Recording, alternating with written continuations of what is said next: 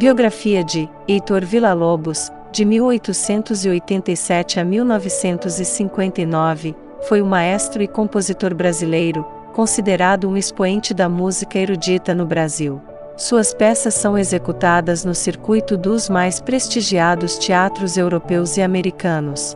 Infância e adolescência, Heitor Villa-Lobos nasceu no bairro de Laranjeiras, zona sul do Rio de Janeiro, no dia 5 de março de 1887.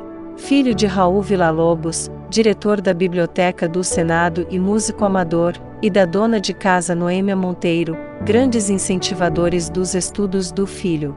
Aprendeu com o pai a tocar violão e violoncelo. Autodidata, com seis anos compôs a primeira peça para violão, baseada em cantigas de roda. Com oito anos começou seu interesse por Bach. Apreciava também os ritmos populares. Conheceu os ritmos nordestinos quando frequentava com o pai a casa de Alberto Brandão, onde se reuniam os cantadores nordestinos. Aprendeu clarinete e saxofone. Com 12 anos ficou órfão de pai e a família enfrentou dificuldades financeiras. Para sustentar os oito filhos, sua mãe, acostumada à vida social, conseguiu um emprego para lavar e engomar as toalhas e guardanapos da confeitaria Colombo. Com 16 anos, Heitor foi morar com uma tia, que lhe ensinou a tocar piano. Encantado com os chorões, grupo mal visto pela nata da sociedade, frequentava o Cavaquinho de Ouro, loja de música onde os chorões recebiam convite para se apresentar em diversos lugares. Primeiras composições: em 1905, Vila Lobos viajou para o Nordeste e extasiou-se com a riqueza do folclore. Em 1907 escreveu os cantos sertanejos, para pequena orquestra.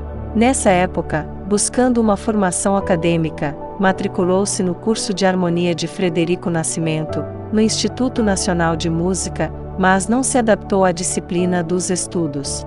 Passou a ganhava a vida tocando violoncelo, piano, violão e saxofone nos teatros e cinemas cariocas. Por volta de 1913, Vila Lobos deu início à sua produção, já abordando os mais diversos gêneros musicais: Suíte Floral para Piano, 1914, Danças Africanas, 1914, Uirapuru, 1917, e Canto do Cisne Negro para piano e violoncelo, 1917, Amazonas, 1917, entre outras. Realizou alguns recitais com suas obras, mas recebia crítica por suas inovações musicais. Semana de Arte Moderna, em 1922, Heitor Villa-Lobos fez sua estreia oficial na Semana de Arte Moderna, em São Paulo. Sua música moderna foi vaiada, mas o evento foi o início de sua projeção internacional como um criador original pela fusão dos ritmos folclóricos e populares com a música erudita. A crítica demorou a entender. Em 1923, com 36 anos, financiado pelo governo, desembarcou em Paris para mostrar seu talento, retornando em 1924. Em 1927 voltou à Europa, financiado pelo milionário Carlos Guinle. Nessas viagens, apresentou concertos de suas obras regendo importantes orquestras pelo continente. O trenzinho do Caipira, o auge da criatividade de Heitor Villa-Lobos se deu na década de 30, quando deu início à série das nove bastianas brasileiras, suítes para diversas combinações de instrumentos que expressam a afinidade entre ba e procedimentos melódicos e harmônicos da música popular instrumental brasileira. Em 1931, ao excursionar por 54 cidades do interior paulista, inspirou-se para compor o Trenzinho do Caipira, parte integrante da peça Bastianas Brasileiras número 2. A obra se caracteriza por imitar o movimento de uma locomotiva com os instrumentos da orquestra.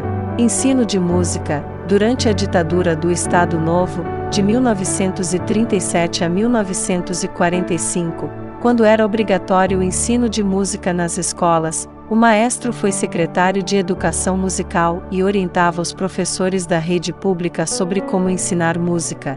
Sob sua batuta, promovia apresentações de canto orfeônico que reunia estudantes em estádios de futebol. Ressentido porque suas músicas eram pouco executadas no Brasil, Vila Lobos costumava desabafar: Não tive o justo reconhecimento em meu próprio país. Depois da Segunda Guerra, o maestro iniciou uma turnê pelos Estados Unidos e pela Europa, onde suas peças eram executadas no circuito dos mais prestigiados teatros. Academia Brasileira de Música, Heitor Villa-Lobos fundou e foi o primeiro presidente da Academia Brasileira de Música. Era membro da Academia de Belas Artes de Nova York. Recebeu o título de doutor honoris causa da Universidade de Nova York. Villa-Lobos deixou mais de 700 composições, com destaque para as bachianas brasileiras, em número de nove, entre elas, a de número 4 para piano e a de número 5 para soprano e conjunto de violoncelos, como também os choros, choro número 2, choro número 5 e Descobrimento do Brasil, quatro suítes. Heitor Villa-Lobos faleceu no Rio de Janeiro, no dia 17 de novembro de 1959. Curiosidades: Heitor Villa-Lobos contrariou sua mãe quando entrou para a escola de música, pois o desejo dela era que ele entrasse para a faculdade de medicina. Na Semana de Arte Moderna, em São Paulo, Heitor Villa-Lobos se apresentou de casaca e chinelo, pois estava sofrendo com sintomas da gota. Um episódio turbulento da vida pessoal do maestro ocorreu em 1936, em uma viagem a Berlim, quando ele mandou uma carta desmanchando o casamento de 23 anos com a pianista Lucília Guimarães. Ele viajou em companhia de Arminda Neves de Almeida, professora de música, então com 24 anos, quando ele tinha 46. A união com Arminda durou até sua morte.